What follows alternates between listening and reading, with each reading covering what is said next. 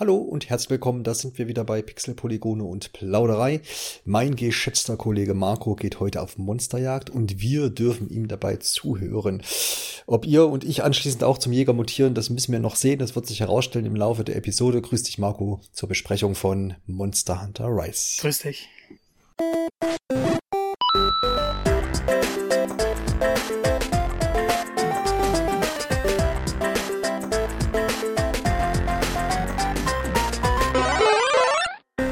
Wir werden das ganze Spiel so ein bisschen besprechen, wie wir das immer so eben handhaben. Marco hat äh, viele Stunden dort zugebracht, hat auch schon äh, das Review veröffentlicht und war dann doch relativ begeistert von dem ganzen Ding. Um mal so ein bisschen vorzugreifen, das soll aber nicht heißen, dass wir nicht noch ins Detail gehen wollen. Ja, bisher ist ja so die Monster Hunter äh, Reihe hat schon, schon ganz schön was auf dem Buckel, ne? Also äh, ist vor allem jetzt mit Monster Hunter World in letzter Zeit ja auch nochmal so richtig im Westen angekommen. Aber man kann auch ein bisschen weiter noch zurückblicken, Marco, ne? Genau, es ist ja 2004 der erste Teil erschienen für PS2. War damals ein bisschen merkwürdig. Das war so ein Titel, der ungewohnt war, weil es halt ein relativ langsames Tempo hatte, etc. Und ähm, das Spiel ist dann halt erschienen und war ein okayer Erfolg also war ganz gut die Zahlen. Dann haben sie aber den ersten Teil auf PSP geportet und da ging es dann los mit äh, über eine Million verkauften Einheiten. Und so ging es dann über die Jahre hinweg weiter. Das Monster Hunter 2 erschien dann auch erst für PS2, hat sich aber erst auf der PSP insgesamt äh, 6 Millionen Mal verkauft. Und das war dann so der große Start. Ähm, mit Monster Hunter 3 wurde es ein bisschen interessant. Monster Hunter 3 hieß es dann ja hier. Ähm, ist für die Wii erschienen und war dann auch der erste Konsolenteil, äh, der über eine Million verkaufte Einheiten verbuchen konnte. Fast zwei Millionen. Aber auch da die Portierungen auf PSP und 3DS und es gab auch eine PS3-Version, die aber im Endeffekt nur die PSP-Version war.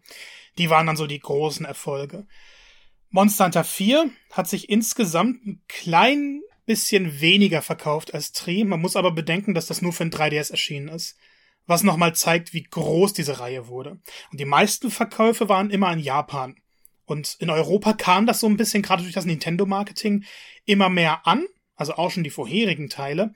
Aber so den großen Durchbruch gab's nicht. Und Monster Hunter Generations war dann der erste Teil, der so ein bisschen abgeflacht ist. Immer noch acht Millionen Verkäufe. Zumindest sind das die Daten, die aktuell darüber bekannt sind. Ähm, ist dann aber auch für 3DS und Switch erschienen gab aber ein großes Problem, weil es für Switch hier in Europa erst erschienen ist, nachdem Monster Hunter World rauskam. Und Monster Hunter World war halt, also die Reihe war davor schon sehr erfolgreich, aber das Ding hat sich äh, 22 Millionen Mal verkauft für PS4, Xbox One und PC. Völlig irrsinnig. ähm, aber das zeigt nochmal, dass sich die Reihe eben auch entwickelt hat und irgendwie immer größer wurde. Und heute ist sie tatsächlich die zweitgrößte Reihe von Capcom. Äh, hat deshalb auch leider einen furchtbaren Film bekommen, über den wir jetzt am besten nicht sprechen werden, weil ich sonst wieder Albträume bekomme. Aber genau, der ist, so ist der ist ja, der Film, wir müssen es doch mal kurz aufgreifen. Oh, ja, wir müssen ja gar nicht kurz drauf eingehen. Aber ähm, der ist jetzt, äh, ich glaube, Ende letzten Jahres per Streaming-Plattform irgendwo erschienen. Ist das richtig? Oder? Ja, er ist auch im Kino erschienen. Hier in Deutschland ist er zum Beispiel tatsächlich im Kino erschienen.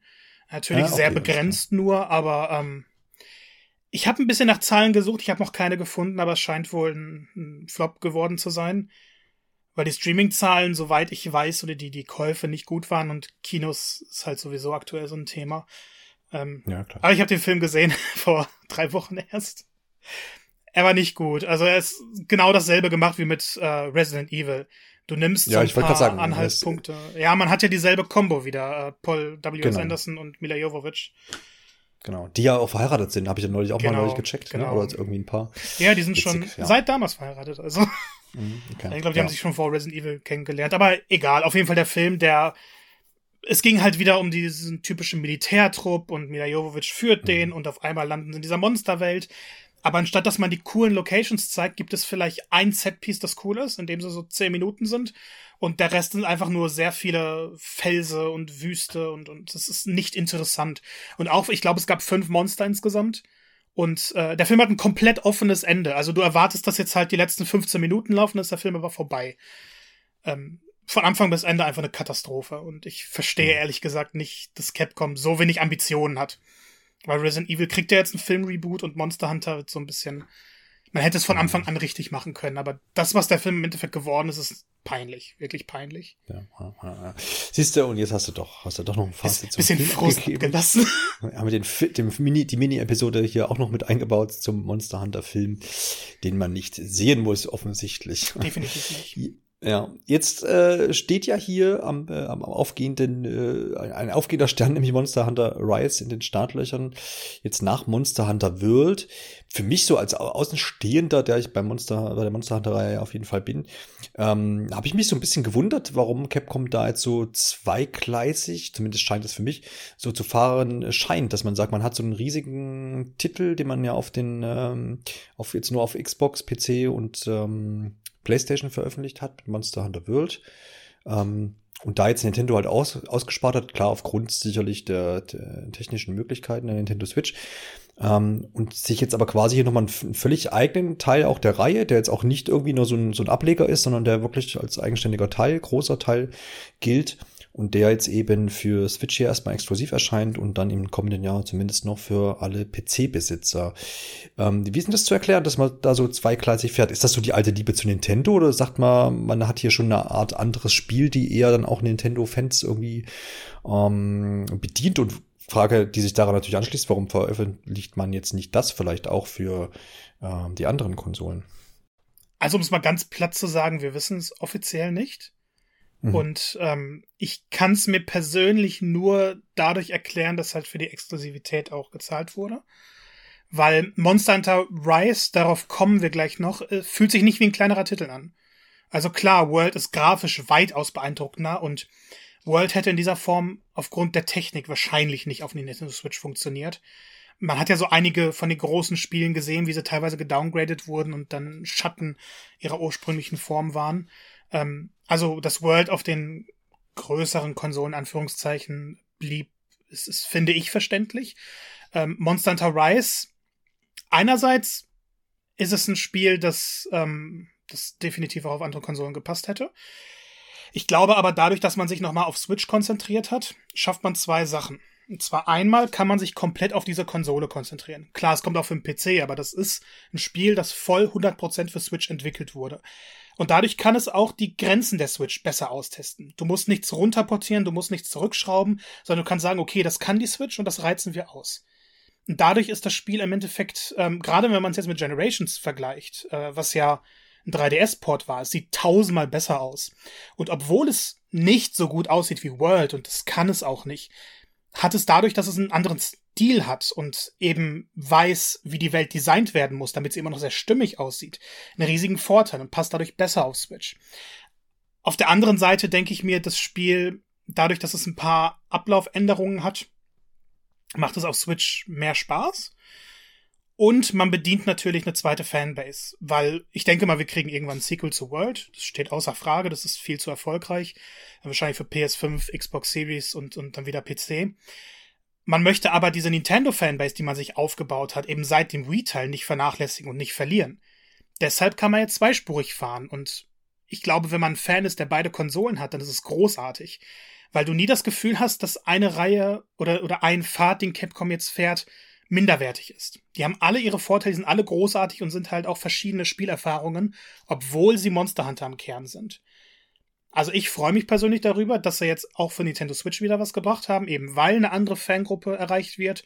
Gibt ja genug Leute, die nur eine Switch zu Hause haben und gleichzeitig dadurch, ähm, dass dann eben mehr Gameplay-Variationen entstehen. Ja, ist ja auch äh, bemerkenswert und das kann man ja auch lange Zeit jetzt zurückblicken, auch bei den Titeln, die du jetzt aufgezählt hast aus der Reihe. Diese Partnerschaft äh, Capcom und Nintendo ist da ja schon lange bestehend und ist ja jetzt auch aktuell bei Rise wieder so, dass das Marketing hier in Deutschland und auch in Europa, ich denke, das wird in Amerika ähnlich sein, äh, komplett so über Nintendo läuft. Ne? Also da geht alles drüber, da werden die Social-Media-Kanäle befeuert und alles, das läuft wirklich zentral da irgendwie über Nintendo und ähm, da gibt's genug Abkommen sicherlich. Ähm, und du hast ja auch vorhin schon erwähnt, dass das hat ja auch bei, bei ähm, Monster Hunter Tree und auch bei Teil 4 dann auch ähm, wirklich geholfen, diese Reihe ein bisschen bekannter zu machen, als wenn jetzt nur Capcom da vielleicht ein bisschen das Marketing betrieben hätte. Gut, dann stützen wir uns doch jetzt auf das neue Spielchen Monster Hunter Rise. Und ähm, ich weiß, dadurch, dass ich äh, mir dein Review natürlich durchgelesen habe, äh, dass jetzt Story und Aufhänger und äh, große äh, Charaktere jetzt in ähm, der Monster Hunter-Reihe generell jetzt nicht äh, die, äh, der große Fokus sind. Ne? Und das wird auch diesmal nicht anders sein, nehme ich an. Nein, das ist im Endeffekt ähm, genau dieselbe Story, die immer erzählt wird.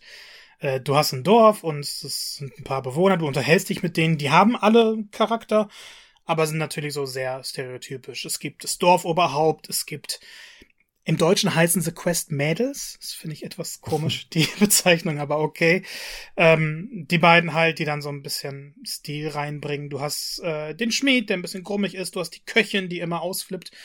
Das sind halt so, so stereotypische Sachen, die aber ganz gut reinpassen. Also, die verleihen dem Spiel ein bisschen diesen Rahmen. Und klar, es gibt dann große Monster und die sind eine Gefahr und das Dorf muss gerettet werden und das ist im Endeffekt dieselbe Story, die immer erzählt wird. Ähm, die wirkt hier dann doch noch mal ein bisschen anders, weil das Setting so traditionell japanisch gehalten ist.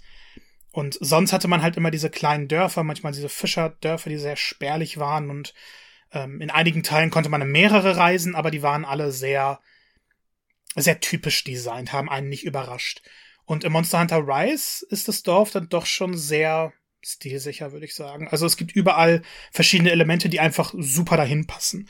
Und ich habe mich da immer gefreut, wenn ich mal ein paar Minuten da herumlaufen konnte oder ein bisschen mehr manchmal auch, weil es einfach schön war. Also die, die Location ist schön anzusehen. Ja, und ich glaube, das ist auch das, was ähm, wahrscheinlich jetzt gar nicht so passen würde. Oder wenn man jetzt hier die große Geschichte erzählen würde und versucht jetzt äh, einen großen Helden zu etablieren, es ist ja auch, glaube ich, immer gewollt, dass man sich mit dem, dem Charakter, den man ja auch am Anfang immer erschafft, da so ein bisschen konfiguriert, dass man sich dann mit dem ein bisschen identifizieren kann. Aber es wird halt wahrscheinlich nie den, den, den, diesen allübertretenden Helden geben. Ne? Also jetzt AK Link oder was weiß ich, äh, wen es alles äh, geben könnte. Nee, so. das, das glaube ich, kann es auch nicht, weil, also der eigene Charakter ist ja irgendwo der Held der Geschichte der dann alles Mögliche schafft, aber der hat halt nicht viel Charakter, weil er einer von vielen Jägern ist. Und dadurch, dass der Multiplayer-Aspekt ja auch so ein bisschen in die ganze Welt mit eingebunden wird, also dann sagt man nicht einfach nur, das ist ein gesonderter Modus, sondern hier kannst du dich mit anderen Jägern treffen etc. und ihr seid alle gleichwertig und ihr besiegt diese Monster. Ähm, deshalb, also so kann es das in dieser Form nicht geben. Ich glaube aber schon, dass es Monster Hunter Spiele geben könnte, die eine bessere Story haben. Mhm. Ähm, was Cutscenes angeht und so ist das Spiel halt auch gut, aber es erzählt keine Geschichte in diesen. Oder nur manchmal selten. Ähm, aber man könnte definitiv mehr draus machen, als hier gemacht wurde. Nur es stört. Aber da erscheint doch, ist doch auch noch ein weiterer Monster Hunter Titel angekündigt. Ja, aber das ist ja eher dann wieder ein anderes Gameplay. Okay, alles klar. Jetzt könnte es da irgendwie der Fokus da so ein bisschen auf, auf Geschichte dann. Ja, also in Stories, ähm, das war ja auch ja. schon in eins so, da ist der Fokus auf der Geschichte und du hast viel, viel mehr Interaktion mit den Leuten und du folgst halt einem Pfad und hast so eine halb offene Welt, aber das ist so ein klassisches Rollenspiel dann eher. Ja, okay, alles klar. Gut, folgen wir auch mal dem Pfad, nämlich äh, wenn es um den Spielablauf geht. Du hast ja schon das Dorf äh, genannt, wo man sich so ein bisschen aufhält, anscheinend mit anderen Charakteren interagieren kann. Ähm, so wie ich Monster Hunter kann, kenne, geht es darum, dann im Dorf einfach äh, vielleicht sich äh, seine Aufrüstung äh, aufzuleveln, vielleicht Aufträge anzunehmen und von dort aus dann immer in die weite Welt zu ziehen. Ist, bleibt es bei diesem klassischen äh, Vorgehen oder gibt es da noch so ein paar Abarten, die ich jetzt noch nicht genannt habe? Nee, du hast es schon zusammengefasst. Mhm. Ich glaube, in dieser Art wird sich Monster Hunter nie ändern. Ähm, du bist halt im Dorf und ein bisschen neu ist, ähm, dass du halt Bewohner ansprechen kannst und die dich dann in Gespräche verwickeln und dann so kleine Nebenquests haben, ähm, die du so ein bisschen nebenbei erledigen kannst. Und du kannst auch am Questschalter welche davon äh, ausrüsten, in Anführungszeichen. Kommen wir gleich zu dem System. Äh, aber im Endeffekt läuft es halt wirklich so ab, dass du immer zum Questschalter gehst, du nimmst deine Hauptquest an, du hast eine Liste und dieses Mal, gerade im Vergleich zu Generations, sehr schön, du siehst auch, welche Hauptquests die Geschichte weiterführen. Also, dass du halt mehrere mhm. bekommst. Es war ja. vorher nicht unbedingt ersichtlich, so dass du dann alle Missionen spielen musstest. Jetzt wird dir genau gesagt, hey, wenn du diese Mission oder drei von diesen Missionen, die wir dir markiert haben, erledigst, dann schaltest du halt den nächsten Schwierigkeitsgrad frei. Ähm, und dann nimmst du das an und dann gehst du los in die Level und dann erledigst du ein Monster, kommst zurück und meistens geht's dann in die Schmiede, ein bisschen zu gucken, was kann ich an meiner Ausrüstung verbessern, kann ich vielleicht komplett neue Waffen oder neue Ausrüstungsteile ähm, herstellen. Wenn das nicht geht, dann gehst du halt wieder auf die Jagd. Wenn das geht, dann wirst du stärker oder machst bestimmten Elementarschaden, der gegen bestimmte Monster gut ist. nimmst eine neue Quest an und so zieht sich das über hunderte Stunden weiter.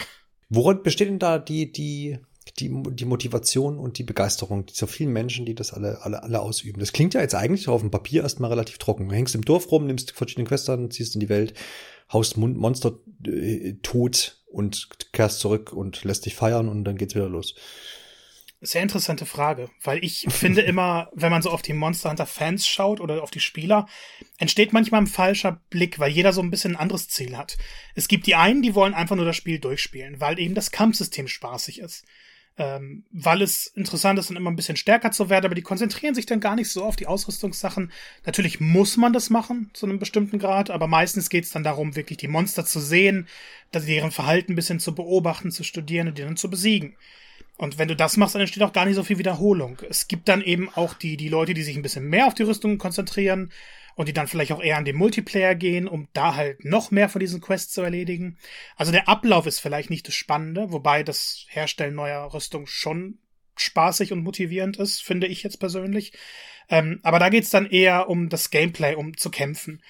Und dann gibt es natürlich die, die sagen, nee, ich möchte jedes Rüstungsset haben, ich möchte einheitliche Sachen haben, ich möchte für jeden Kampf die bestmögliche Vorbereitung äh, ausnutzen. Und das sind dann die, die hunderte Stunden damit verbringen. Aber das ist eben nur ein Teil dieser Fangruppe. Also eigentlich hat jeder so ein bisschen was anderes darin und andere Motivationen, die ihn so ein bisschen vorantreiben. Gut, wie ich, vielleicht ergründen wir das ja auch noch so ein bisschen im Verlauf, wenn wir einzelne Aspekte noch aufgreifen. Was sich natürlich immer jeder fragt, wenn ein neues Spiel einer etablierten Reihe erscheint, was haben sie denn diesmal anders gemacht, was haben sie besser gemacht, was haben sie auch völlig neu gemacht und gibt es vielleicht auch Sachen, die man jetzt doch noch vermisst oder ja, die gestrichen wurden, kommt ja auch oft genug vor, wo man sich dann fragt, nö, das war doch so gut, warum ist es weg? Versuch mal da ein bisschen äh, Licht ins Dunkle zu bringen. Lieber Johannes, darf ich dir von den Seilkäfern erzählen? ich habe die Seilkäfer mir vorhin in Vorbereitung auf den Podcast schon mal angehört, aber du darfst mir das auch gerne noch mal, äh, ich höre mir das gerne auch noch mal mit deinen Worten an. ja, die sind im Endeffekt das Beste, was dieser Reihe passieren konnte.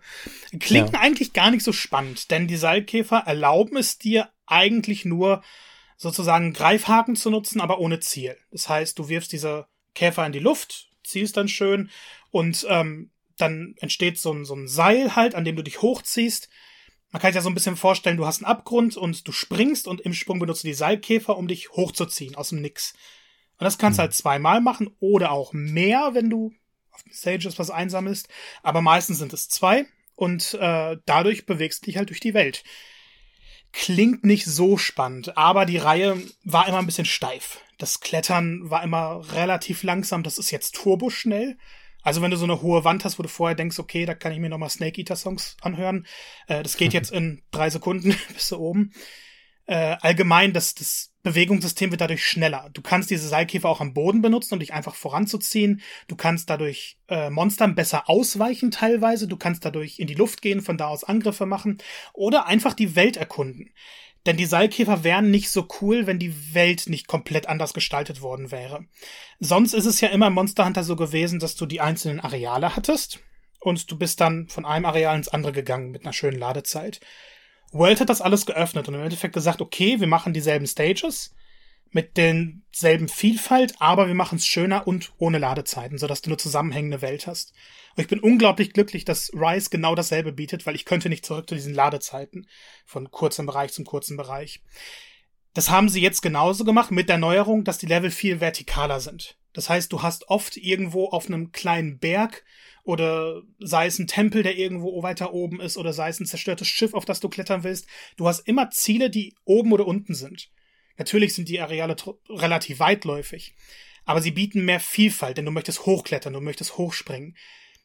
Und dadurch wird wieder das Seilkäfersystem wichtig, denn das erlaubt es dir. Und es wird sogar relativ vielfältig, dadurch, dass jetzt der Charakter auch Wandläufe machen kann, entweder hoch oder an der Seite. Das verbraucht dann die Ausdauerleiste.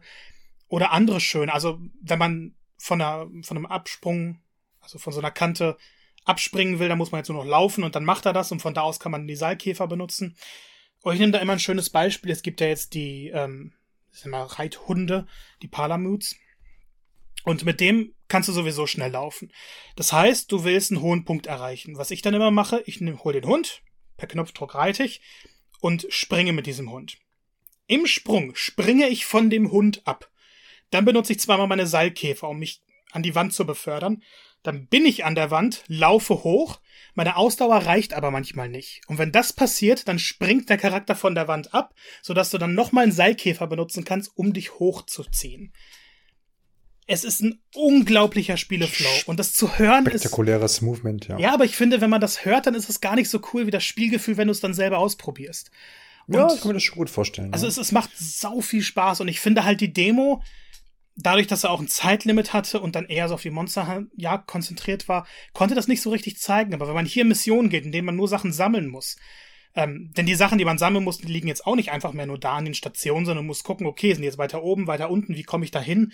Dadurch wird das so ein bisschen zu einem kleinen Rätsel und viel, viel spannender und interessanter. Und allgemein wird es sehr viel schneller, die Orte zu erreichen. Vorher dachtest du, okay, da, was, da ist was am anderen Ende der Map, da muss ich jetzt zehn Minuten hin, also ein bisschen übertrieben, aber muss ich jetzt hinlaufen und muss ich da, bla bla bla, hier links, da rechts. Jetzt guckst du einfach, okay, wie komme ich da in einer Minute hin? Wie benutze ich meine Seilkäfer effizient, um da hinzukommen? Ja. Gibt es denn Abschnitte, die, wo man merkt, dass die extra dafür gebaut ja. wurden, dass du, dass du quasi relativ lineares äh, Ziel hast, sag ich mal, und du dann weißt, okay, hier brauchst du Seilkäfer, Wandlauf, nochmal Seilkäfer und dann bist du dort. Eigentlich ist jeder Abschnitt so gestaltet. Also es mhm. gibt eigentlich nie nur eine klare Fläche. Äh, sogar die Wüste ist jetzt ein bisschen interessanter gestaltet, die ja sonst wirklich immer nur die Fläche war, auf der nichts stand. Ähm, du hast eigentlich immer irgendwo eine Wand, die du hochklettern kannst oder an der du entlanglaufen kannst. Oder du siehst, okay, da oben ist ein Vorsprung, da willst du hin, da, da benutze mal deine Seilkäfer, um da unten dran zu kommen. Gleichzeitig kannst du aber auch immer am Boden bleiben. Das ist gerade bei der ersten Stage so, dass du für die Monsterkämpfe, für die großen eigentlich diese Seilkäfer gar nicht benutzen musst, sondern du kannst einfach dahin laufen oder dahin reiten.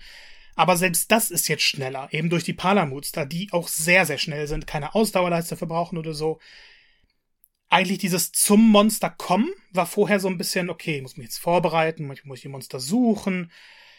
Es hat immer ein bisschen zu lange gedauert, fand ich. Die Kämpfe waren dann trotzdem spaßig, aber das hat gedauert.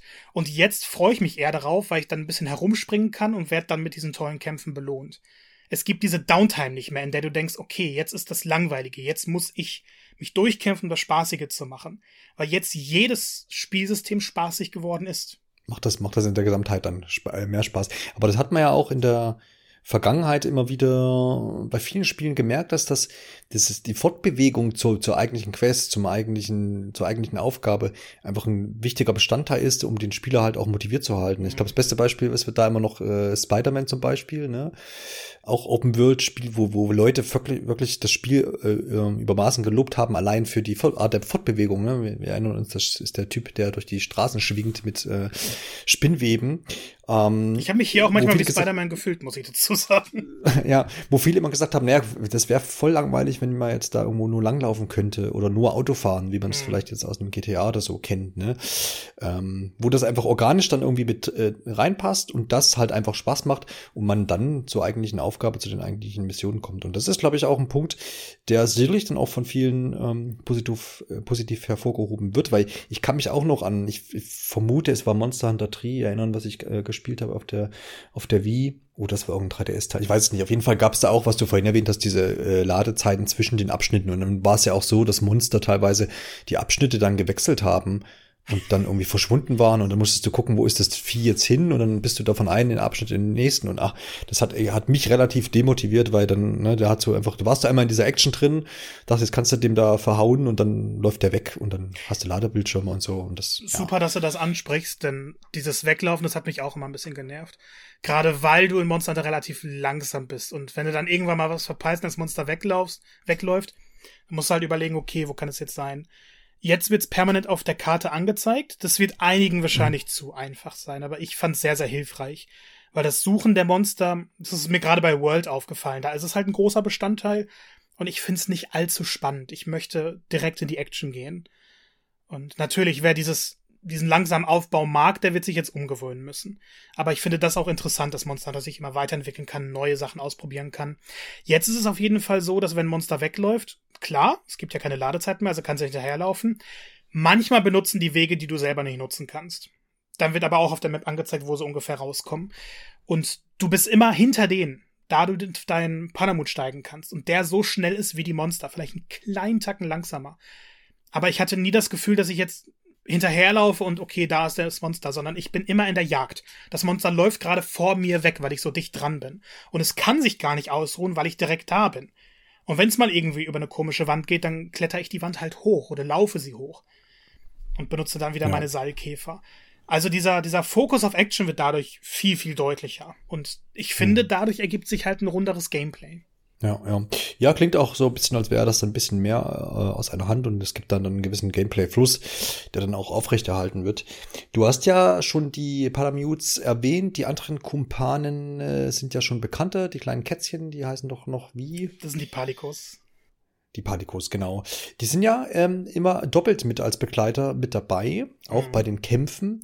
Ich habe jetzt vorhin an irgendeiner Stelle gelesen, dass das ähm, bisschen zur Einfachheit des Spiels oder auch der, der Kämpfe beiträgt, weil man nämlich, äh, dort wurde als Beispiel, ich weiß jetzt nicht, wo es wäre, sonst würde ich es gerne jetzt auch noch natürlich erwähnen, aber da wurde gesagt, so sinngemäß, naja, die zwei Kumpanen, die hauen schon immer auf das Vieh ein mit und lenken das auch so ein bisschen die Aufmerksamkeit des Monsters auf diese zwei Helferlein während man sich selbst dann auch mal kurz zurücknehmen kann, um sich zum Beispiel zu heilen und sowas. Und das war dann dort als Punkt angeführt, dass das dann ähm, den Schwierigkeitsgrad so ein bisschen entschärft. Das ist die Frage, ist das gut? Hast du das genauso gesehen oder denkst du, sagst du, nee, das wird dann später auch noch dann schon knackiger und da helfen die zwei dann auch nicht mehr so viel. Also ich habe den Kritikpunkt auch gelesen und hm. ich fand es ganz interessant, weil ich das so gar nicht gespürt habe. Ähm, und ich kann's verstehen. Monster Hunter Rise ist nicht das schwerste Spiel der Reihe. Das liegt aber nicht daran, dass man zu viel Hilfe hat oder so, sondern dass die Systeme einfach besser ineinander funktionieren. Und man muss ein bisschen schauen, was für eine Art Monster Hunter Fan ist man. Genießt man 30 Minuten lange Kämpfe, die eigentlich in sich kaum Unterschiede bieten, oder möchte man etwas schneller dran sein? Und die Helfer, die kann man halt auch umstellen. Du kannst dir zwei Palikus zum Beispiel nehmen, die sich nur auf Buffs einstellen. Das kann man auswählen, das kann man äh, anpassen. Du musst nicht immer mit einem von jedem laufen, du kannst halt zwei verschiedene, äh, zwei von der gleichen Art auch dabei haben. Und dadurch dann so ein bisschen durch deren Verhalten, das vorher auch eingestellt wird, sagen, dass die mehr helfen soll, weniger helfen sollen. Von daher fand ich es jetzt nicht zu einfach. Ich fand es aber eher hilfreich, ähm, dass die halt auch immer angreifen, gerade wenn mehr Monster reinkommen, weil man dadurch weniger überfordert ist. Und gerade auch, weil das Kampfsystem mehr Möglichkeiten bietet, mehr Angriffe. Es gibt nämlich jetzt auch spezielle Angriffe mit den Seilkäfern, äh, die dann relativ schnell sind. Und wenn man nach hinten geworfen wird, was vorher okay, du fliegst im großen Bogen, du liegst, du musst langsam aufstehen. Jetzt kannst du im Flug auch die Seilkäfer nutzen, um dich direkt wieder zum Monster zu ziehen. Das heißt, ich glaube gar nicht, dass man zu viel Hilfe hat oder es zu einfacher ist, äh, zu einfach geworden ist, sondern dass man jetzt einfach mehr Möglichkeiten hat, um gegen die Monster zu kämpfen und deshalb mehr in der Nähe dieser Monster ist und mehr Chancen hat, sie anzugreifen. Also Schwierigkeitsgrad würde ich nicht sagen, dass der niedriger ist. Natürlich, je weiter man kommt, desto schwieriger wird es. Einige der letzten Quests, äh, die, die habe ich noch gar nicht anfassen können, weil die halt definitiv nicht machbar sind mit meinem aktuellen Set und mit meiner aktuellen Erfahrung damit.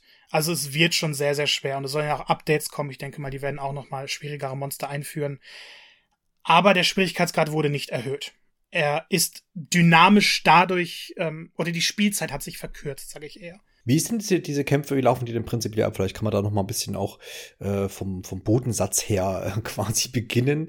Ähm, weil ich glaube, also oft so als ähm, Action-Spielspieler äh, ist man ja auch oft gewohnt, dass man sagt, man hat irgendwie Kämpfe gegen irgendwelche äh, Gegner, man lockt quasi seinen Gegner an irgendwie, ne, dass man den auch immer schön im Blick hat und dann äh, gibt es ganz verschiedene Angriffe, oft ob die dann aus der Ferne sind oder auch mal ein bisschen näher ran sind. Es gibt ja verschiedene Spiele, die nutzen auch irgendwie Magie und dergleichen. Wie ist das denn in Monster Hunter? Ist das auch so dieses typische 3D-Action-Spiel, ne? Gegner anlocken und dann mit verschiedenen Angriffen drauf? Oder verhält sich das dann doch schon noch mal ein bisschen anders? Ich habe es immer so ein bisschen auch langsamer in Erinnerung, so ein bisschen behäbiger, auch je nach Waffen. Ist das alles noch so? Ähm, kannst du das vielleicht noch mal ein bisschen beschreiben, dass man sich das gut vorstellen kann, diese, diese Kämpfe? Ja, es ist eigentlich so ziemlich das, was du jetzt zu Schluss beschrieben hast. Monster Hunter ist ein langsameres Spiel. Ich nenne es immer sperrig, im besten Sinne des Wortes. Ähm, normalerweise, äh, mit was für einem Spiel können wir das? Sagen wir mal Devil May Cry. Du lockst deinen Gegner ja. an, du kämpfst, du machst deine Kombos. Es ist sehr, sehr schnell. Und das ist hier eben nicht der Fall. Die meisten oder die besten Missionen bestehen daraus große Monster. anzugreifen. Es gibt auch kleine, dann dauern die Kämpfe eine Minute teilweise. Aber reden wir mal über die großen. Ähm, startest eine Mission und erstmal ist es jetzt auch ein bisschen neu. Du kannst dir einen hohen Punkt raussuchen äh, und von da aus ein bisschen das Monster beobachten. Du musst es halt nicht mehr suchen, weil es jetzt auf der Karte angezeigt wird. Man muss die Gebiete erst einmal bereisen, damit die Karte aufgedeckt wird, aber das ist eher im natürlichen Ablauf der Mission enthalten. Dann siehst du halt das Monster und dann überlegst du dir, okay, ich greif's jetzt an. Du kannst aber auch ein bisschen das Umfeld noch beobachten denken, okay, das ist ein anderes großes Monster. Ich könnte ja irgendwie beide aneinander locken, damit die gegeneinander kämpfen. Weil Monster in selb, also das heißt nicht, dass alle Monster Freunde sind. Die haben natürlich eine, eine, eine Nahrungskette auch und greifen sich dementsprechend an und werden in Kämpfe komplett ohne Wirkung des Spielers verwickelt. Das kann man ein bisschen ausnutzen, das kann man ein bisschen planen. Ansonsten ist es das Klassische. Du läufst zum Monster oder reitest oder fliegst oder was auch immer jetzt, ähm, gehst da halt hin und schlägst erstmal drauf. Draufschlagen ist wieder eine eigene Sache. Es gibt nämlich 14 verschiedene Waffenarten und die steuern sich komplett unterschiedlich. Du hast die Doppelklingen, die sind sehr, sehr schnell, teilen aber weniger Schaden aus. Und dann hast du solche Waffen wie die Morph-Axt, die hat dann zwei Modi, ist so eine, so eine Axt und teilweise ein Hammer. Äh, und, und damit, oder eher so ein Langschwert, kein Hammer. Und damit äh, schlägst du dann ein und machst großen Schaden. Mit dem Unterschied, dass diese Waffen sehr langsam sind. Und es ist jetzt ein bisschen her, dass ich Monster Hunter World gespielt habe und ich war ein bisschen verwundert, wie langsam es teilweise ist.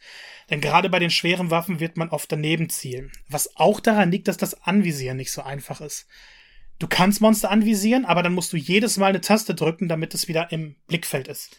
Wenn er sich bewegt, dann musst du theoretisch neu drücken.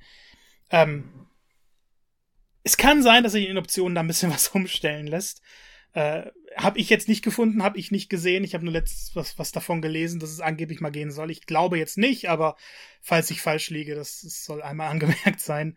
Ähm, auf jeden Fall hast du dadurch das Monster nicht immer im Blick und musst aktiv mit der Kamera arbeiten und eben auch deinen Charakter vernünftig ausrichten. Wenn du einfach nur Button-Mashing betreibst, dann schlägst du halt daneben, weil die Monster agil sind, die sind schnell, die haben Angriffsmuster, die du lernen musst. Und irgendwann kommt es dann zu einem Punkt, wo die genug Schaden äh, eingesteckt haben und die wollen sich ausruhen, also hauen sie ab. Du verfolgst das Monster weiter, hinderst es daran, dass es sich ausruht und sozusagen Leben regeneriert und dann schlägst du weiter drauf ein. Und das dauert manchmal. Also es gibt auch Kämpfe, die dauern 20, 30 Minuten. Ähm, mhm. Es sind jetzt aber dadurch ein bisschen einfacher, dass es halt neue Mechaniken gibt. Ich habe ja schon erwähnt, mit den Seilkäfern kann man sich besser zu den Monstern ziehen. Ähm, jede Waffe hat jetzt auch verschiedene Angriffe in Kombination mit den Seilkäfern. Und die Waffen verhalten sich natürlich auch anders. Es gibt einige, die machen im Singleplayer nicht ganz so viel Sinn wie im Multiplayer. Äh, zum, ich finde das das Horn zum Beispiel, da benutzt du halt Notenkombinationen, um äh, Effekte auszulösen und eben auch anzugreifen. Aber das ist jetzt eine Waffe, die ich im Singleplayer zum Beispiel nicht so nützlich finde wie das Langschwert, mit dem du halt äh, auch stechen kannst. Dadurch musst du nicht immer weit ausholen. Die Waffen muss man aber erst ausprobieren und da kann man schon alleine zehn Stunden damit verbringen, die verschiedenen Waffen auf die Mission mitzunehmen und zu gucken, was liegt einen am besten. Und das zeigt auch vielleicht ein bisschen, dass Monster Hunter jetzt auch nicht das einsteigerfreundlichste Spiel ist. Es gibt ein Tutorial, das dir all das erklärt, was ich gerade versucht habe, so ein bisschen zusammenzufassen. Äh, nach drei Stunden kriegst du aber noch neue Meldungen und du vergisst schon teilweise, was die letzten waren. Wer Monster Hunter vorher schon gespielt hat, sich daran eingefunden hat, kein Problem. Die neuen Sachen nimmt man auf, die probiert man direkt aus. Wenn man jetzt neu in der Reihe ist, dann ist das sehr, sehr viel. Sehr, sehr viel, womit man beworfen wird und man kommt relativ schnell jetzt an die, die größeren Missionen und man, man weiß dann noch nicht so ganz, was man machen kann. Denn wenn man einfach nur die Schläge benutzt, dann sind die Kämpfe relativ eintönig. Wenn man aber alle verschiedenen Funktionen nutzt, die die eigene Waffe bietet, verschiedene Kombos auslöst, äh, die Monster ein bisschen was verwickelt, es gibt auch Fallen, die du einsetzen kannst, die aber ein bisschen die Planung ist jetzt ein bisschen wichtiger als vorher, weil du Monster nicht mehr so einfach in Fallen locken kannst. Weil du nicht immer weißt, welche Wege laufen sie jetzt. Es war vorher schon in den Ausgängen der Bereiche, jetzt musst du halt überlegen, wie kann ich die dynamisch dahin locken? Und es gibt auch Missionen, in denen du Monster einfach fangen musst. Du musst die dann gar nicht besiegen. Das ist alles nett, aber im Endeffekt benutze ich dann meistens auch die Action. Ich versuche dann weniger die Fallen oder die großen Möglichkeiten zu benutzen, sondern einfach das Kampfsystem voll auszunutzen. Aber mhm. das dauert und es ist sperrig und ich habe auch jetzt nicht alle Waffen ausprobiert, weil dafür dann irgendwie die Zeit zu schade ist. Ähm, es gibt einen Bereich, in dem du die extra austesten kannst und auch schnell wechseln kannst, aber wirklich, wie sie im Kampf effektiv sind, benötigt Zeit. Und das ist vielleicht das größte Problem von Monster Hunter. Man muss sich damit einfinden. Ich hatte im Tutorial gelernt, wie ich Monster jetzt ähm, oder das Wilvan-Reiten nutzen kann. Kannst dann einen Angriff ausführen und äh, dadurch werden halt Monster gefesselt, liegen dann am Boden. Du kannst auf denen reiten und dann kämpfen. Die haben auch verschiedene Angriffe, je nachdem, auf welche Monster du gerade reitest. Du kannst sie gegen Wände schleudern und das war cool und ich dachte, boah, ich hab voll Bock drauf. Da habe ich aber nicht kapiert, wie ich das im Spiel selber einsetzen soll. Also ohne diesen Tutorial-Befehl dabei. Und es hat relativ lange gebraucht, bis ich dann verstanden habe, in welchen Situationen das benutzt werden kann, was für Angriffe ich dafür nutzen muss, weil das auch bei jeder Waffe wieder anders ist. Also es ist ein, wie ich schon gesagt habe, ein sperriges, manchmal sehr überladenes System. Wenn man aber bereit ist, die Zeit zu investieren, wird man umso mehr belohnt. Denn wenn alles funktioniert, dann finde ich, ist es eines der spaßigsten Kampfensysteme. Und dann ist es auch auf einmal dieses Dynamische und das Sperrige fällt weg. Man muss nur lernen, wie man es eben richtig anwendet. Ja, ich glaube, das ist auch die, ist auch die Faszination, die da bei den Monster Hunter Fans dann eben auch aufkommt, aufgrund dieses Kampfsystems. Ich glaube, wenn man das jetzt über den Haufen werfen würde und das jetzt völlig actionorientiert machen würde und vielleicht jetzt Richtung Devil May, Cry gehen würde oder Richtung Nier oder was auch immer, dann wäre das wahrscheinlich ein relatives, ähm, ja, da werden ein, einige erbost. Ich glaube, ja. Weil Fans wollen das so, dass das äh, so ist. Ich finde nur, es wirkt immer und so wirkt es eben auch auf mich, gerade wenn man sich dann Videos dazu anguckt mhm. und so und denkt so, was machen die denn da?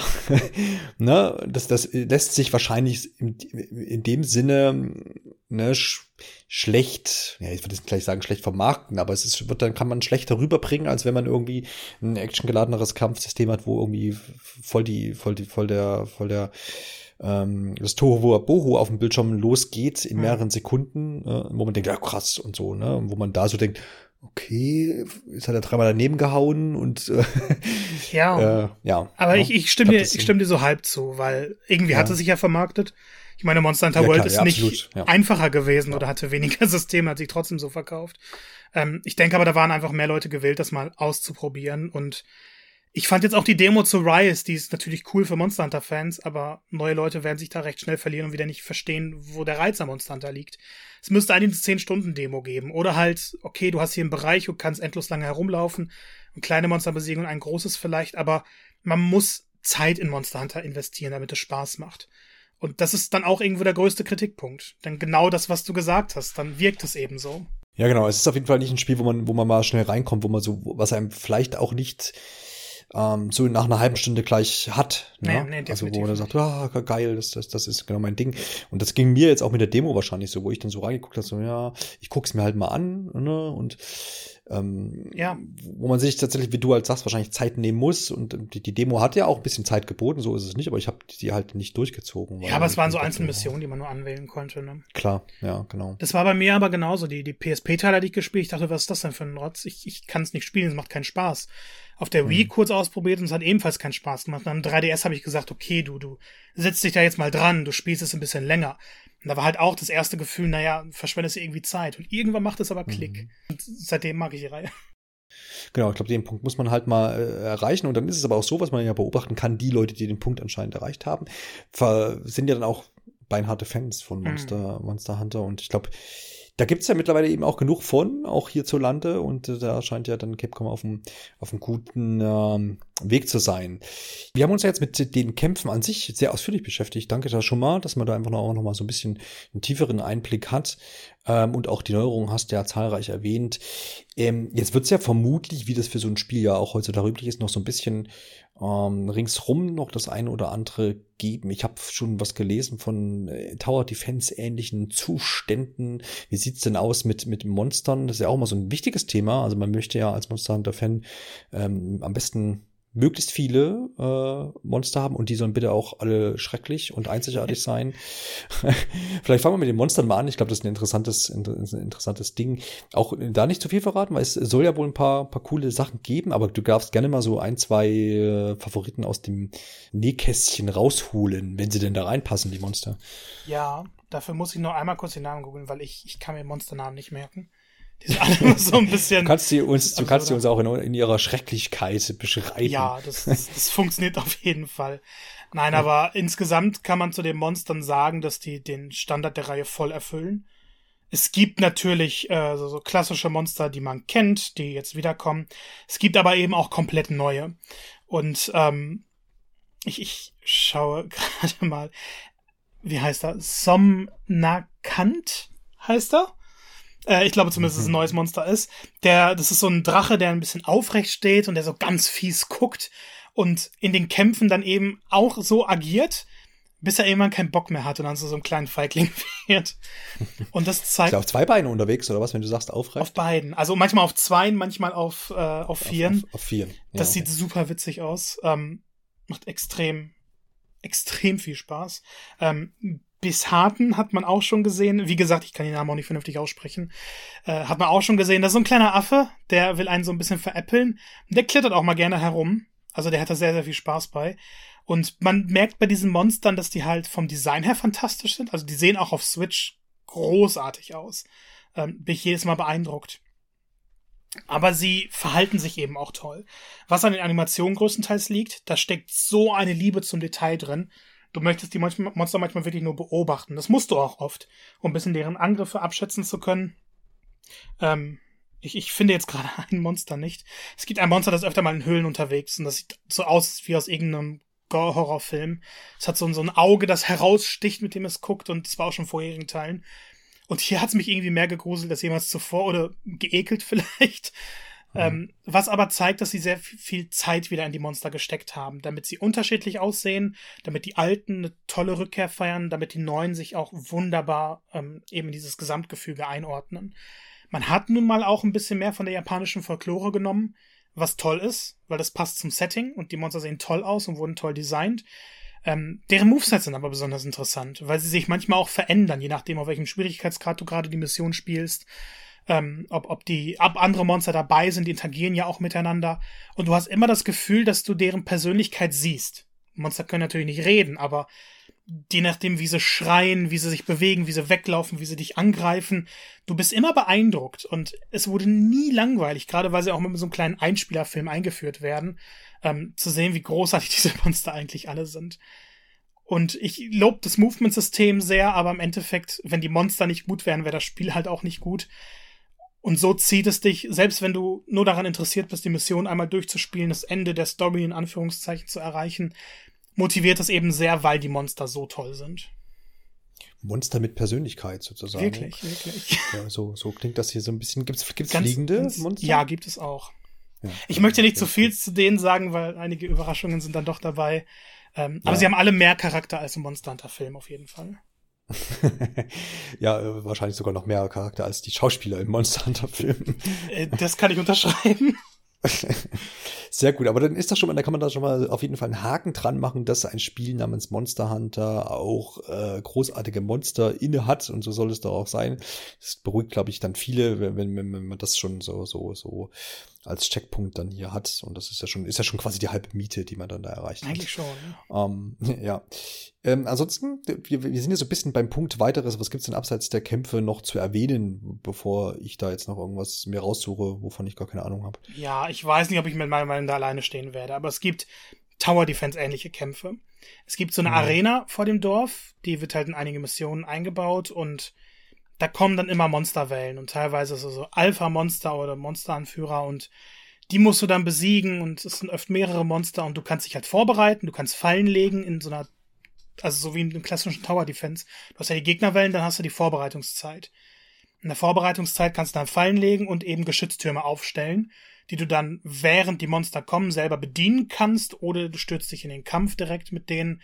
Und dann sind es im Endeffekt Arena-Kämpfe. Und das ist eigentlich so simpel, wie ich es gerade erklärt habe ich fand's nicht besonders spaßig, weil ich in Monster Hunter es liebe, die Orte zu erkunden, selbst wenn ich da zum hundertsten Mal bin, einfach durchzulaufen, zu sehen, wo ist alles, ähm, wie komme ich jetzt wieder zum Monster und das Monster ein bisschen zu verfolgen und in seinem natürlichen Habitat zu sehen und dann eben auch weitläufige Kämpfe zu haben. Und hier sind es sehr konzentrierte Kämpfe. Die Monster sind ja immer da. Du kannst keine zwei Schritte gehen, ohne dass du vor einem Monster stehst. Und die Art der Mission ändert sich halt auch nicht. Ich meine, klar, es kommen andere Monster und wenn du die reitest und dann fünf andere Monster mit einem Schlag treffen kannst, ist das schon irgendwie cool. Aber ich hatte keinen Spaß an diesen Missionen. Die, kommen ab und zu vor, nicht allzu häufig, viele davon optional, aber ich habe mich immer gefreut, wenn sie vorbei waren. Die sind nicht unbedingt schlecht, aber es ist halt nicht das, was ich mir von einem Monster Hunter wünsche. Klingt so ein bisschen nach einem, nach einem Element, was halt irgendwie mit dazugekommen ist. Was aber halt, wie du jetzt auch sagtest, was halt nicht jeder möchte. Vielleicht gibt es wahrscheinlich Leute, die sagen, ey, coole Neuerung, so mal ein bisschen Abwechslung. Aber wenn man natürlich den Drang immer hat, wieder rauszuziehen und das nächste Monster zu erlegen, kann das natürlich auch als Bremse fungieren. Ne? Ja, so. aber das zeigt dann wieder, dass jeder halt eine andere Erwartungshaltung hat, weil dieses erkunden, herumlaufen, auch mal nicht Monster bekämpfen, sondern einfach nur versuchen, von A nach B zu kommen. Das werden einige auch nicht mögen. Das, da werden sie Langeweile dran haben. Da denken sie, cool, gibt's einen Modus, wo halt das alles nicht ist, sondern wo ich nur die Monster kämpfe, und mich komplett darauf konzentrieren kann. Und ja, es ist schon schön, dass Vielfalt geboten wird. Ähm, hm. Der Modus könnte von mir aus ein bisschen vielfältiger sein, mehr Optionen bieten, mehr mehr Arten der Vorbereitung, interessantere Arenen etc. Aber für den ersten Schritt ist es ich will es halt nicht verteufeln, weil nur weil ich es nicht mag, heißt es ja nicht, dass es schlecht ist. Das Thema ähm, Grinding, du hast ja vorhin eben schon erwähnt, du bist jetzt gerade an, an einem Punkt, wo du, wo du wahrscheinlich mit deinem jetzigen äh, Charakter und deiner jetzigen Rüstung und den Waffen nicht so weit kommen wirst. Äh, ist das ein Punkt, der nerven kann oder gehört das so ein bisschen zur Reihe, auch nochmal sich ein bisschen vorzubereiten auf so einen Kampf? Oder ist das, ist das einfach ausgewogen oder sagst du, hm, ist gar nicht so leicht zu beantworten, weil ich glaube, du kannst durch das ganze Abenteuer ganz gut kommen, wenn du halt deine Rüstung hast, die du natürlich im, im Abenteuer kannst du immer wieder neue Rüstungen, weil es ist jetzt allgemein so, dass du weniger Monsterteile für einzelne Rüstungssets brauchst. Aber noch immer natürlich, wenn du was Einheitliches haben willst oder wenn du was Bestimmtes haben willst. Sagen wir zum Beispiel, Monster verschießt Feuer die ganze Zeit. Dann willst du eine Rüstung haben, die Feuerschaden absorbiert. Das macht deine aktuelle Rüstung aber vielleicht nicht. Und du kannst diese Mission wiederholen, wiederholen, du schaffst es einfach mit deiner Ausrüstung nicht. Dann denkst du dir, okay, dann brauche ich diese Ausrüstung. Und dann kommst du zu diesem typischen Grind. Du gehst in alte Missionen wieder oder einfach nur in die Gebiete. Du kannst dir anzeigen, welches Material du gerade brauchst für diese Rüstung, die du planst zu schmieden. Und dann besiegst du halt teilweise große Monster auch mehrfach. Das ist nicht notwendig, um das, das Ende in Anführungszeichen zu erreichen. Es gibt natürlich noch viel, viel mehr Inhalte, ähm, für die man das nutzen sollte und die dann auch eher darauf abgezielt sind, auf die Leute, die gewillt sind, Missionen immer wieder zu wiederholen. Aber es ist immer noch irgendwie ein Teil dieser DNA von Monster Hunter. Und ich hatte ja schon öfter Missionen, wo ich mir dachte, naja, du hast da eine coole Rüstung, die du eigentlich die Idee schmieden kannst, aber du müsstest dieses Monster noch zweimal besiegen, dann machst du das jetzt. Und die Kämpfe sind immer noch toll, aber es wiederholt sich natürlich. Und man muss dann so ein bisschen abschätzen, was ist es einem wert. Das Grinding insgesamt wird verringert, also man muss nicht mehr so oft gegen einzelne Monster kämpfen und man hat auch eine höhere Wahrscheinlichkeit, dass die das Material, das man braucht, dann auch da lassen. Aber man sollte sich darauf einstellen, wenn man wirklich in, in wenn man Monster Hunter komplettieren will, im Sinne von du willst alle Missionen erledigen, dann wird dieses Wiederholen notwendig sein. Was finde ich durch einen Punkt relativiert wird, den wir leider im Test nicht so ausführlich, nur, für eine kurze Zeit ausprobieren konnten, der Online-Modus. Denn dieselben Missionen wieder zu spielen oder andere Missionen, in denen dasselbe Monster das Ziel ist eher, äh, machen mit Freunden mehr Spaß. Es geht schneller, du hast mehr Action, du kannst besser planen und Multiplayer macht ja alles besser und das ist bei Monster Hunter halt auch der Fall. Und wenn du das machst, also dir sagst, okay, ich spiele jetzt mit Freunden diverse Missionen und da ist halt ein Monster, das ich jetzt drei, vier Mal besiegen sollte, damit ich ein komplettes Rüstungsset habe, ähm, dann macht das mehr Spaß und motiviert auch mehr. Und man kann es ja ein bisschen abwechseln. Man kann sagen, hey, hilfst du mir da ein bisschen, dann helfe ich dir da. Der Schwierigkeitsgrad wird angepasst, heißt, wird nicht leichter, wenn du auf einmal mit vier Leuten losziehst. Aber dadurch, dass man gemeinsam unterwegs ist, macht Monster Hunter halt mehr Spaß. Das heißt, dieses Grinding existiert, es ist da, aber es ist nicht der Mittelpunkt des Spiels. Und ich höre immer von vielen Spielern, na ja, ich, ich hätte Bock auf Monster Hunter, aber ich will das eben nicht, dass ich zehnmal hintereinander selben Monster besiegen muss. Es muss keiner machen. Es ist absolut nicht notwendig. Gut, dann ist es doch, finde ich, eine gute Mischung, die man da gefunden hat, zu sagen, man hat äh, auf der einen Seite äh, ne, so diesen Hauptstory-Strang, den man anscheinend ja so ganz gut durchkriegt und dann für alle Leute, die das wirklich zu 100 Prozent irgendwie abschließen wollen und mehr wollen, die dann da halt auch noch ein bisschen sammeln und äh, aufleveln. Müssen, um dann das auch wirklich zu komplettieren. Dann haben wir natürlich noch einen wichtigen Punkt, der bei uns immer so am Ende dieser Spielebesprechung steht und das ist natürlich die Technik, wo ich mir ehrlich gesagt äh, immer so ein bisschen Gedanken mache, gerade jetzt, ne, wir haben die, die, die Switch ist schon ein paar Jährchen jetzt erhältlich, wir haben immer wieder jetzt Spiele gehabt, wo man, wo es bisschen ärgerliche technische ähm, Problemchen gab wo man dann immer gesagt hat, naja, hm, muss das denn sein? Auch aus dem Hause Nintendo durchaus, ne? Und wo man dann immer sagt, naja, ist vielleicht diese Hardware jetzt auch mal langsam so ein bisschen an der Grenze. Wie hat's denn Capcom geschafft, hier dieses, dieses ja doch auch große Spiel auf diese kleine Konsole zu bringen? Ich würde sagen, sie haben gute Arbeit geleistet und das meiste rausgeholt, was vermutlich mit der, der sehr modifizierte AI-Engine, ähm, was damit eben gerade möglich ist. Ähm, um es ein bisschen kurz zu halten, es sieht schlechter aus als Monster Hunter World. Das ist einfach so. Der Stil ist cool, aber gerade wenn du auf die Texturen guckst, wenn du auf Details, die gar nicht so weit wegblickst, ähm, da, da, sie ist schon alles ein bisschen matschig. Und ich finde gerade das erste Gebiet, das man bereist, ist das optisch ja, schmutzigste in Anführungszeichen. Also da fallen die meisten Texturenprobleme auf und eben auch Sachen in der Weitsicht. Wenn du in das Schneegebiet kommst, das ist dann das zweite im Endeffekt, ähm, da wird das schön kaschiert. Aber gerade auch in so Nachtleveln, dann, dann fällt schon auf, dass dieses System an die Grenzen gebracht wird. Das Payoff dafür ist, dass halt Sachen in der Nähe ziemlich gut aussehen. Also die Charaktermodelle, die Monstermodelle sind großartig. Und klar, man, man darf es nicht mit World vergleichen, weil es einfach ein anderes System ist. Es ist anders entwickelt, es hat einen anderen Stil. Aber wenn ich es jetzt mit Generations vergleiche, dann ist es halt ein riesiger Sprung. Und ähm, wenn es heißt, dass ich halt etwas bessere Grafik hätte, aber dann müssten wieder Ladezeiten eingeführt werden oder so in den Gebieten, dann sage ich, gib mir lieber das etwas schlechtere Bild und ich bin voll zufrieden. Ähm, die Bildschirmauflösung kann ich jetzt nicht genau benennen. Ich glaube, es ist sowieso eine dynamische Lösung. Aber das Bild ist manchmal halt ein bisschen zu niedrig aufgelöst, gerade so im Handheld-Modus. Im TV-Modus ist es okay, je nachdem, wie weit du gerade vom Fernsehen wegsiehst. Aber es ist nicht das schönste Spiel von rein technischer Sicht. Ich glaube, der größte Pluspunkt ist einfach, dass einem das ab einem gewissen Punkt egal ist. Wenn du einmal alles gesehen hast und dich ein bisschen dran gewöhnst und deine Erwartungshaltung entsprechend anpasst, dann sieht es gut aus, weil dieser Stil toll ist ähm, am Fernsehen habe ich den Kontrast ein bisschen hochgeschraubt und dann sehen die Farben halt unglaublich gut aus. Im portablen Modus und am TV läuft es flüssig. Es hat so kleine Ruckler ab und zu, aber die passieren dann eher in den Kämpfen und, und in Momenten, in denen man gerade sowieso nicht blitzschnell reagieren muss. Also das stört alles nicht. Und wenn ich so über die Lüfte schwinge und zum Spider-Man werde, dann stört es ebenfalls nicht, ähm, weil dann das Spiel flüssig läuft und ähm, dann sehe ich halt auch immer, wo ich hin soll. Ich kritisiere immer so ein bisschen die Weitsicht, die ist in Gebiet, einigen Gebieten besser als in anderen, aber auch nie unbedingt notwendig und dadurch, dass es so viele Berge und Wände gibt etc., wird das eh kaschiert.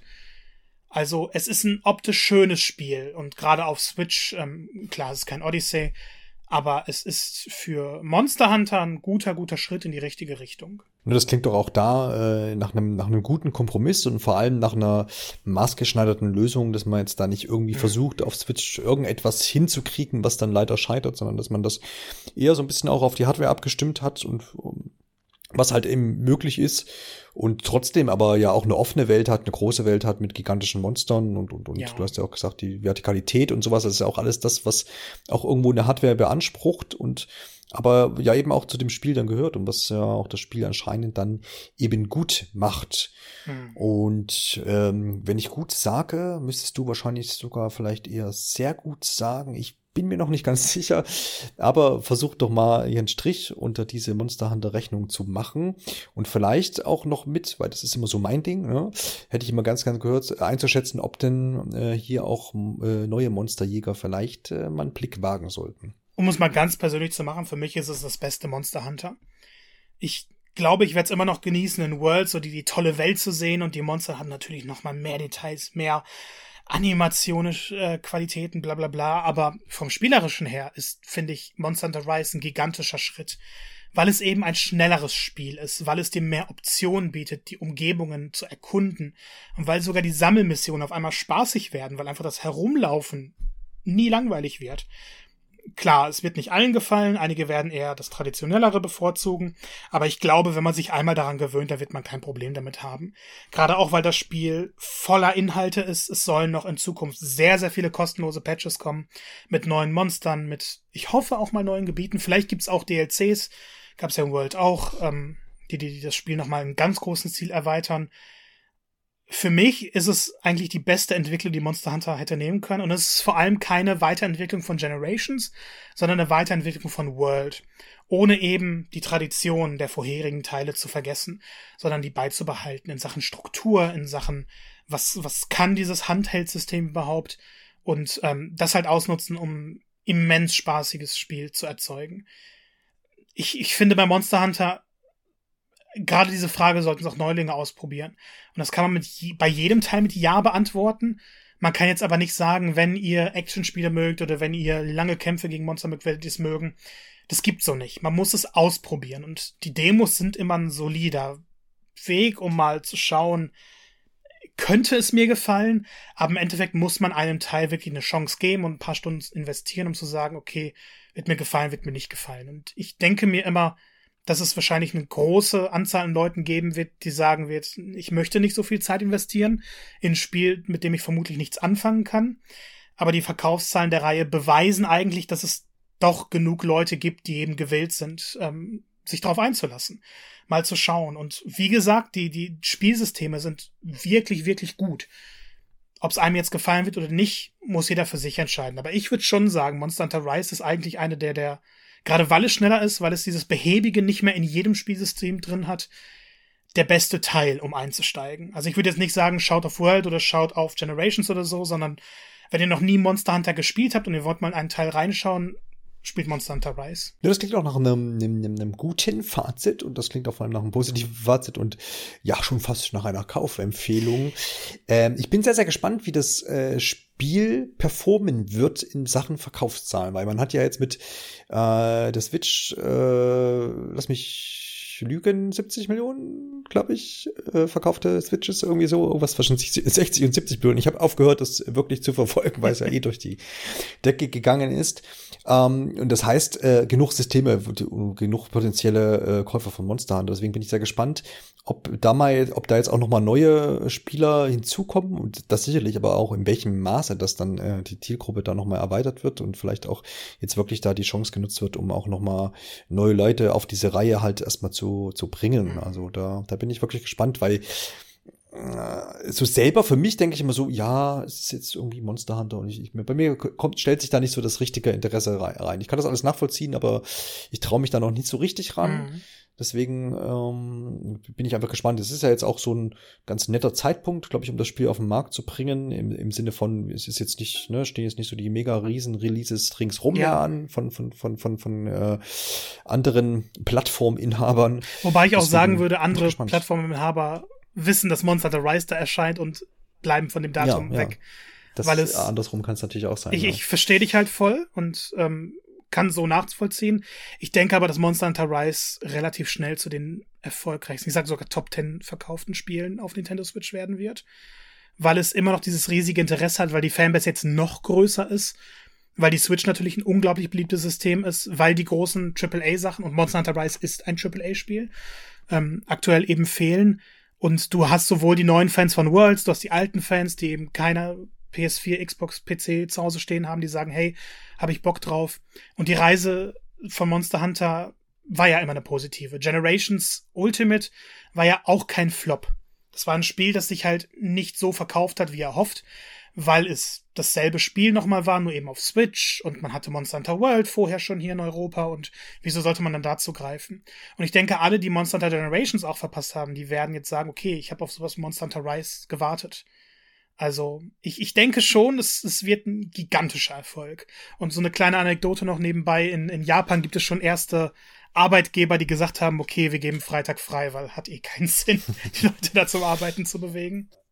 Ja, ja, also klar, auch gerade den, den japanischen Markt darf man in Sachen von äh, Monster Hunter mhm. Rise ja auch, äh, ne, ist ja der Markt schlechthin, ja, auch oh, wenn ja. da jetzt der Westen natürlich mit hinzugekommen ist, aber da wird es natürlich ordentlich abgehen. Aber auch hierzulande, ne, das auch nochmal am Rande ermerkt, äh, bemerkt, gibt es ja äh, auch eine Switch im Monster Hunter Rise Design. Das, das, das ist ja auch immer so ein, so ein, so ein Ding nochmal, ne, wenn, wenn Nintendo da auch extra nochmal eine exklusive Hardware-Edition auflegt. Das ist ja auch immer nett, ne, inklusive Download-Code und ja, da ist so ein bisschen das, ähm, das Dock so ein bisschen angepasst mit goldenen Emblemen drauf das und auch die, cool. die Joy-Con.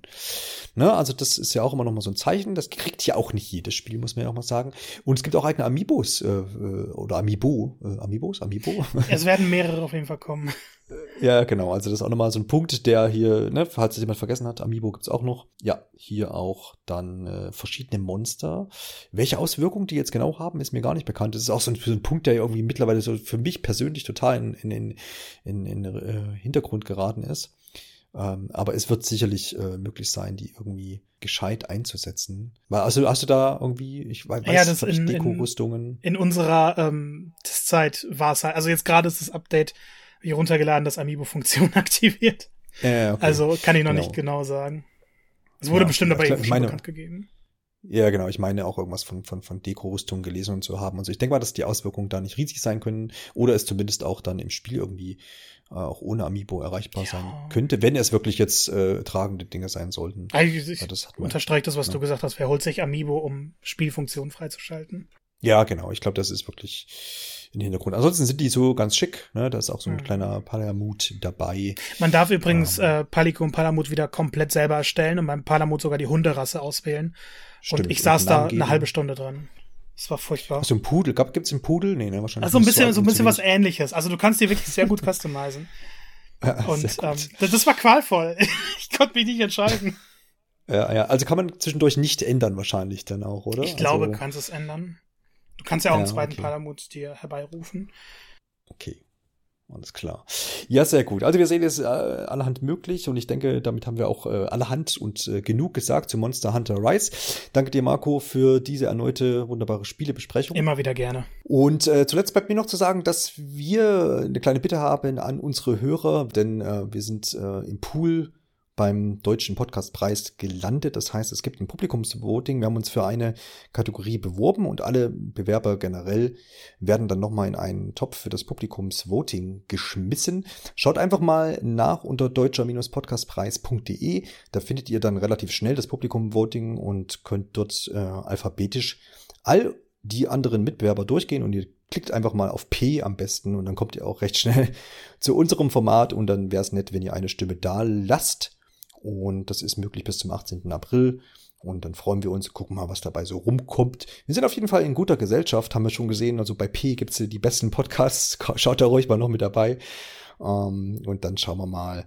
Äh, dort kann man auch mich übrigens hören. Da ist noch so ein kleines Soundfile nochmal mit bei. Also äh, Fans meiner Stimme werden da auch nochmal bedient. Also, wir freuen uns über jede Stimme. Und in diesem Sinne hören wir uns dann auch bei einer unserer nächsten Episoden. In diesem Sinne, tschüss. Bis zum nächsten Mal.